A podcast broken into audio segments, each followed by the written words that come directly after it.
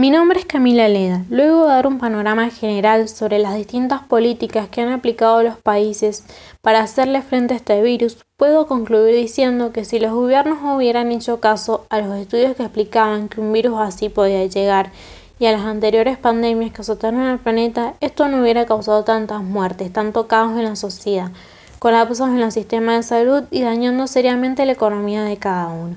Si ellos hubieran invertido más en el sistema de salud público, permitiendo que todos tengan acceso a él, que tengan los insumos e infraestructura correcta, realizando obras para que cada persona tenga acceso a algo tan básico como el agua, urbanizando barrios, muchas vidas se hubieran salvado.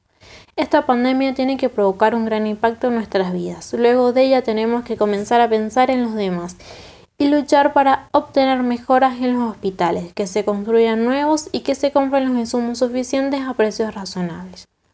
Cada uno debe luchar para que todos tengamos acceso a la salud y al agua, para poder vivir en condiciones dignas, saludables e higiénicas.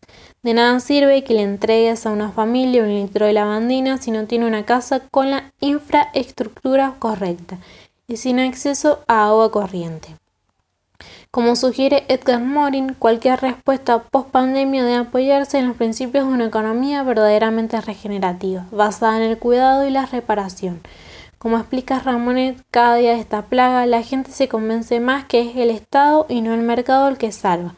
El asalto liberal ha dejado los hospitales desprovistos de recursos. Las camas de los hospitales fueron suprimidas en nombre de la eficiencia económica. Tenemos que entender y exigir que hay que poner como prioridad ciertas políticas antes que otras y que el concepto de seguridad nacional debe incluir a partir de ahora la redistribución de la riqueza, una fiscalidad más justa para disminuir las obscenas desigualdades y la consolidación del estado de bienestar. Es urgente a nivel global la creación de una renta básica que ofrezca protección a todos los ciudadanos en tiempos de crisis y en tiempos ordinarios. Ramonet 2020. La mayoría de los gobiernos no han sabido estar a la altura del descomunal desafío, ni asumir una de sus principales competencias constitucionales, la responsabilidad de proteger a su población.